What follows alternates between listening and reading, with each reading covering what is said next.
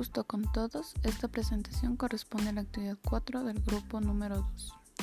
A continuación vamos a analizar sobre las diferencias que existen entre los textos argumentativos, narrativos y los documentales. En primer lugar, un texto argumentativo tiene como objetivo expresar o debatir opiniones con la finalidad de persuadir o disuadir, demostrar o probar una idea o tesis refutar la contraria al receptor sobre determinados comportamientos, hechos o ideas. Cumple con una estructura muy clara y organizada, la cual consiste en introducción, desarrollo y conclusión. Además, tiene mayor utilización dentro del ámbito académico.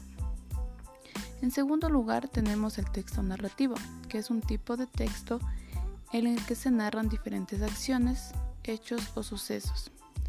Estos acontecimientos forman parte de una historia, la cual puede ser real o ficticia.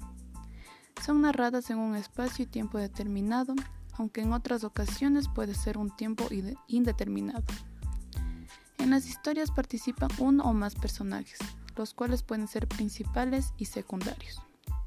Finalmente encontramos el documental, el cual consiste en el registro de hechos tomados de la realidad a partir del punto de vista del autor que presenta la actualidad. Estructuralmente suele estar constituido a base de testimonios y narraciones.